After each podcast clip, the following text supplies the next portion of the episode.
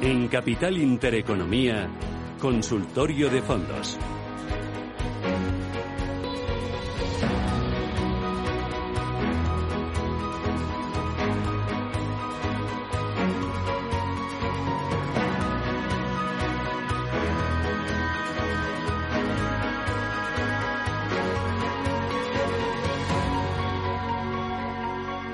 Pasamos de la renta variable a la renta fija, es el momento de mantener abiertas las líneas. Si es que algún día o algún momento han permanecido cerradas desde las nueve y media y hasta casi las 11 de, de este día, de este 27 de agosto.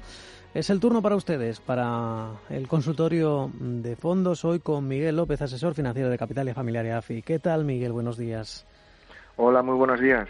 ¿Cómo ves el mercado? Parece que con bastante indefinición, sesgo bajista y parece que muy pendientes de Estados Unidos de esos datos macro y sobre todo de lo que diga Powell en Jackson Hole.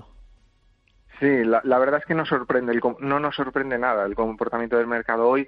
Eh, es lógico, además, después de, varios días eh, de cierto ataque a resistencias y en el caso de Estados Unidos de, superación de máximos históricos, eh, cierta cautela a ver qué es lo que dice Powell, eh, qué, es lo que más eh, importa hoy. Aunque hablarán muchos otros banqueros centrales, la comparecencia de Powell es la que más espera, a ver si dice algo sobre posibles medidas para los próximos meses, compromisos que pueda adquirir para con el mercado de la Reserva Federal.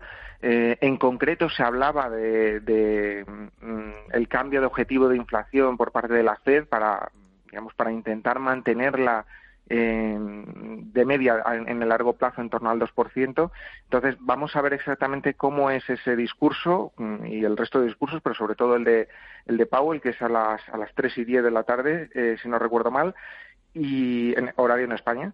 Y, bueno en función de eso habrá que tomar posiciones si, si el discurso es bastante positivo y si, y si enfría el mercado como ocurrió con las últimas actas de, la Reserva Federal pues eh, estaríamos cautelosos. Por eso nosotros ahora mismo lo que haríamos sería eh, esperar a la comparecencia si da día libre digamos esa comparecencia a, a nuevas subidas, eh, sí entraríamos en, en, renta, o, sea, o aumentaríamos el peso, mejor dicho, en renta variable y si no, pues esperaríamos a un mejor momento porque eh, cabe la posibilidad también de que Powell eh, intente enfriar un poco los ánimos como ya sucediera con las actas de la FED.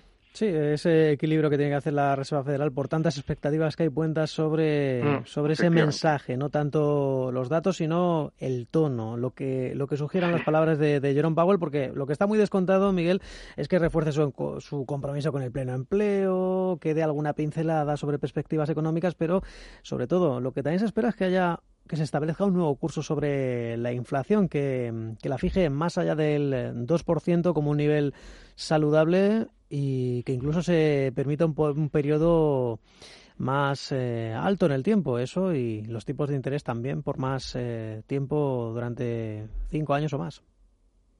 Efectivamente, el, tema de la inflación tiene un, un, un, tema subyacente más a largo plazo. Ahora mismo, efectivamente, la inflación está por debajo de ese 2%, pero si tú te obligas como Banco Central a mantener la inflación en el entorno del 2%, significa que si la inflación se va al 2,5%, por ejemplo, tenemos que tomar medidas restrictivas para frenar el crecimiento de la inflación. Eso es una de las cosas que a lo mejor ahora mismo no es un riesgo, pero a, más a largo plazo lo será. Y por otro lado, si la inflación baja demasiado, también eh, que, la, que, la Fed, digamos, eh, tenga ese objetivo de intentar llevarla de nuevo al, lugar del 2%.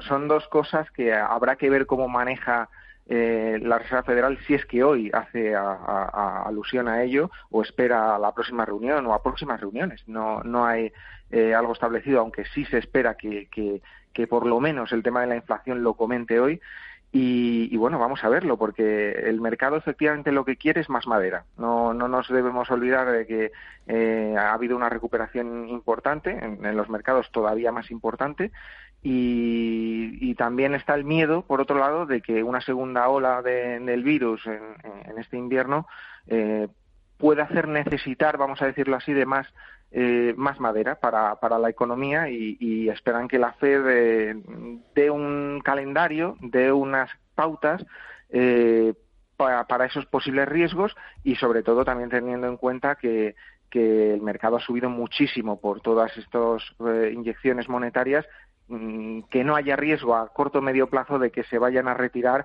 o, de que no vaya a haber más en caso de que sea necesario eh, y, veamos una, caída en las cotizaciones que esperemos que no ocurra. ¿vale? Pero, pero también es efectivamente lo, lo que tú decías, que tiene que haber un equilibrio porque tampoco puede la FED colaborar a, que, a que se produzca una, una excesiva euforia que tampoco sería eh, positivo de cara al medio plazo.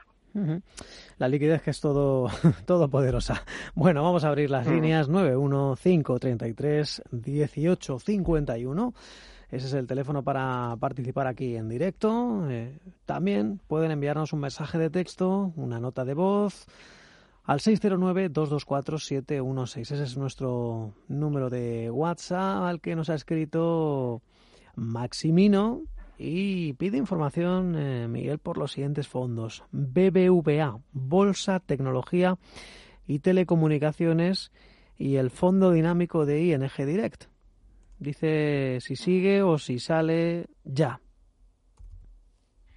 A ver, vamos a ver. Mm, eh, en ambos casos mm, mm, tendríamos alternativas eh, quizás mejores, pero entiendo que, estos son sus bancos y teniendo en cuenta que, no le van a ofrecer en, ambos en ambos bancos eh, unas alternativas mm, de gestoras internacionales, eh, estos dos sectores, tanto el dinámico de ING como, el tecnología y telecomunicaciones de, de BVA, pueden seguir funcionando bien. Entiendo que el oyente tendrá cierto miedo o cierto vértigo porque ha, recuperado mucho desde mínimos, porque seguramente ahora mismo volverá a estar en positivo en, ambas posiciones y tendrá miedo de perderlo, pero hay que, hay que ir mirando eh, el día a día, vamos a decirlo así. Ahora mismo hacer una estrategia a largo plazo o intentar jugársela eh, es complicado. Entonces, eh, porque no hay una visibilidad tan clara, ¿vale? Entonces, ahora mismo lo que nosotros haríamos sería mantenerlo,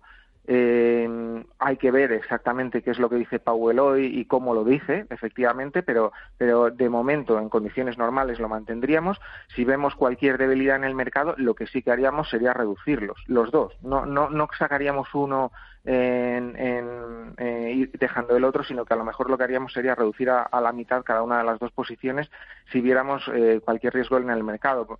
Pues, por ejemplo, que hoy Powell enfriara las expectativas, el mercado se diera de bruces con los máximos históricos en Estados Unidos y se viniera un poco para abajo, que viéramos ese riesgo, pues ahí reduciríamos un poco el peso. Ahora mismo, mm, estando en los niveles en los que estamos, no vemos mm, razón como para volverse miedosos en el sentido de, querer sacarlo todo, ¿vale? Evidentemente mañana puede ocurrir cualquier desgracia y que el mercado se venga para abajo, pero ahora mismo lo que nos indica el mercado, e insisto, hacer una estrategia a muy largo plazo es muy complicado, pero por eso intentamos ir eh, pasito a pasito, ahora mismo eh, lo que nos indica es mantener, incluso, como decíamos al principio, si, si Powell da un discurso benévolo, vamos a decirlo así, eh, propondríamos incluso aumentar más el peso en, la bolsa americana y en, la tecnología que también tiene este, este oyente. O sea, de momento mantendríamos, insisto, eh, salvo, salvo que hubiera un cambio en, la tendencia del mercado, que a día de hoy y esta hora no sucede a pesar de que hoy tengamos el día un poco menos positivo, pero, pero es algo normal antes de las declaraciones de Powell. Al menos en Europa y sobre todo en el IBEX eh, llevamos un mes de agosto completamente pendular, 6.900, 7.100 puntos. Otra cosa ya es el tecnológico Nasdaq eh, y Wall Street, aunque suele ser más impulsado por los grandes valores, también hay que decirlo.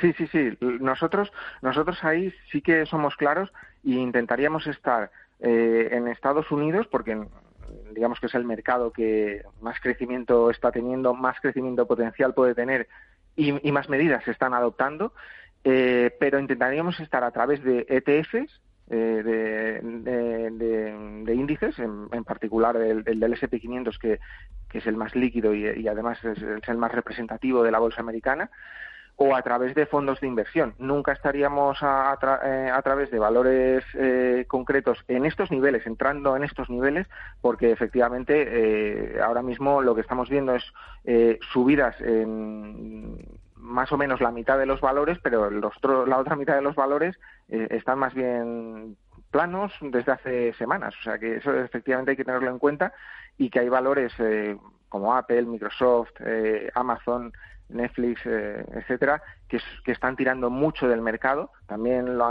también esto se está beneficiando de que día tras día también tengamos máximos en el Nasdaq, efectivamente, aunque nosotros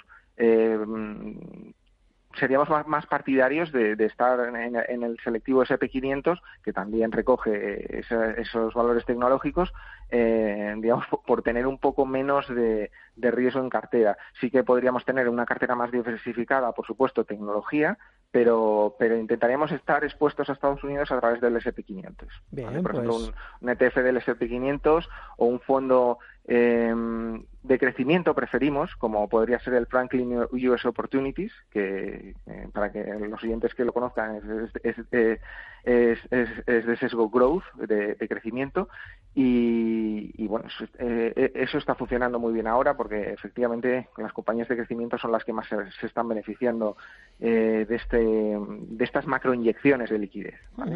Sí, porque como decíamos, esta música, esta fiesta lleva ya pues una década al menos. Bueno, pues eh, Miguel, nos llegan bastantes consultas pues por fondos bancarizados. Hablabas de sesgo Estados Unidos, eh, más peso en el eh, sector tecnológico. Aquí en este caso nos escribe José de Madrid, que nos pide opinión sobre estos dos fondos, el Ibercaja Megatrends y Mi Santander Moderado. Sería para una inversión a más de dos años. Gracias. Eh, entiendo que el Mi Santander Moderados es el plan de pensiones, ¿lo, lo comenta? No, no lo, no lo comenta. Mm. Bueno, a ver, en cualquier caso, el, el, Mi Santander Moderado mm, preferiríamos abstenernos, ya sea eh, el plan de pensiones o no, eh, porque sí que es cierto que para nosotros tiene un peso demasiado elevado, vamos a decirlo así, en Europa, ¿vale? Nosotros somos más partidarios eh, de un sesgo más global y, y, en, y, en, concreto, si puede ser, más, más dentro de Estados Unidos. Eh, el Ibercaja Megatrends, bueno, es un fondo que, que, que, no funciona mal, no, eh, eh, lo podríamos mantener, eh, pero ya le digo, el otro preferiríamos llevarlo hacia un fondo como el que he comentado antes. Ah, bueno, como el que he comentado antes, no, porque ese es de renta variable. tendríamos que llevarlo hacia un fondo más bien más bien mixto. Podríamos recomendarle al oyente quizás eh, en la parte más dinámica quizás eh, el Invesco Balance Risk Allocation, eh, algo más moderado podríamos recomendarle el MG Optimal Income, por ejemplo, pero serían dos opciones planteables en función del nivel de riesgo que quiera asumir, porque el plan, el plan Santander moderado bueno, pues es, bastante amplio el rango de, de, clientes que pueden entrar ahí.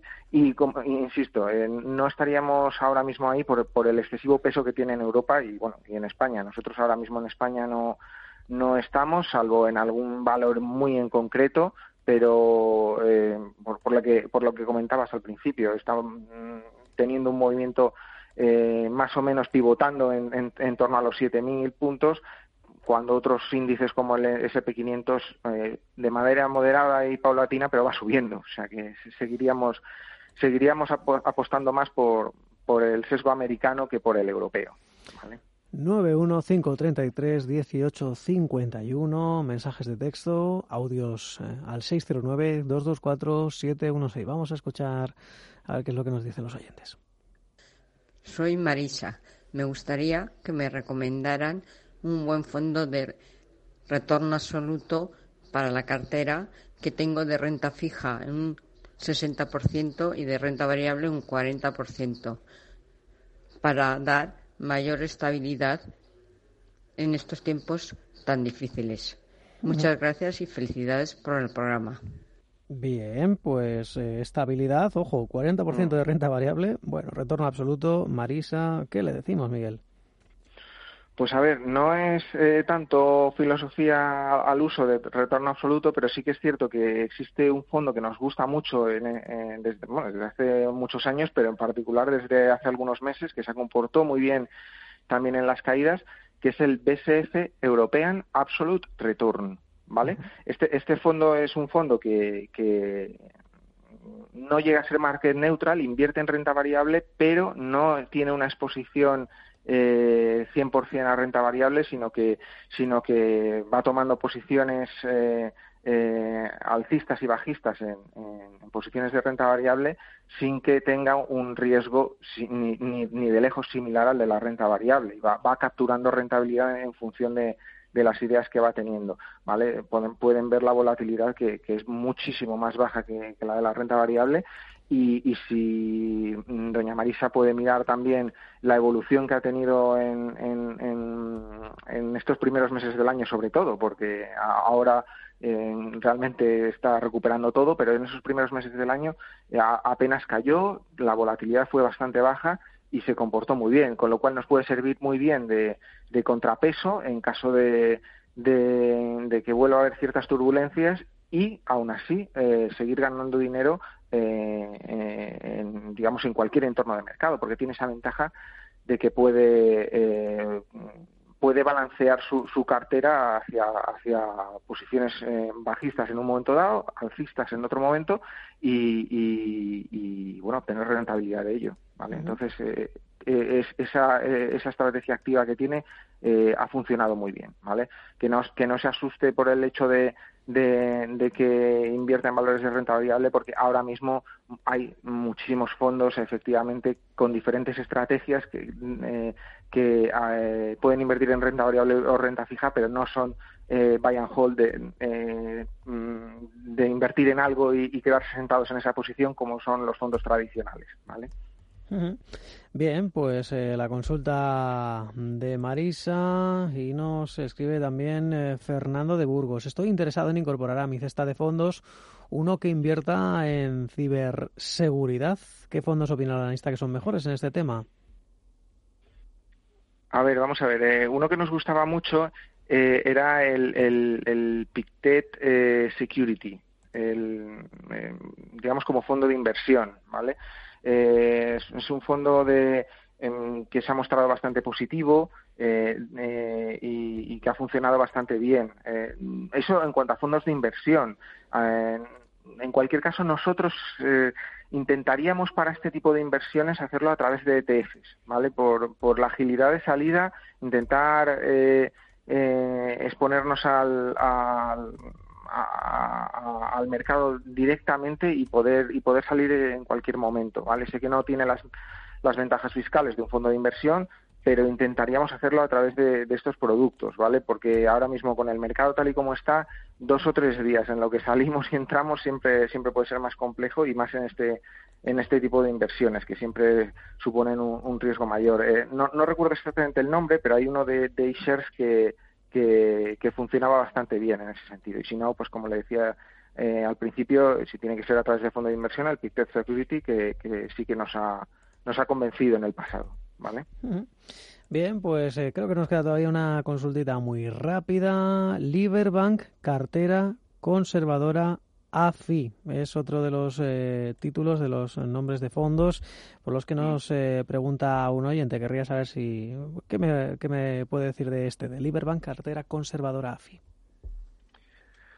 A ver, eh, ahora mismo mm, los, los, fondos más conservadores no, no lo están haciendo. Ah, sí que han tenido una recuperación muy importante desde, desde los mínimos de marzo, pero sobre todo la, la tuvieron en, eh, en abril y mayo. Desde entonces eh, hemos tenido un comportamiento algo peor. Nosotros preferiríamos estar en eh, más que en, fondos mixtos, en, fondos que, o bien tuvieran un sesgo directamente de, renta variable o bien que tuvieran una, una estrategia muy activa, ¿vale? Como, como por ejemplo el, Invesco Balance Risk Allocation que, que, hablábamos, que hablábamos antes.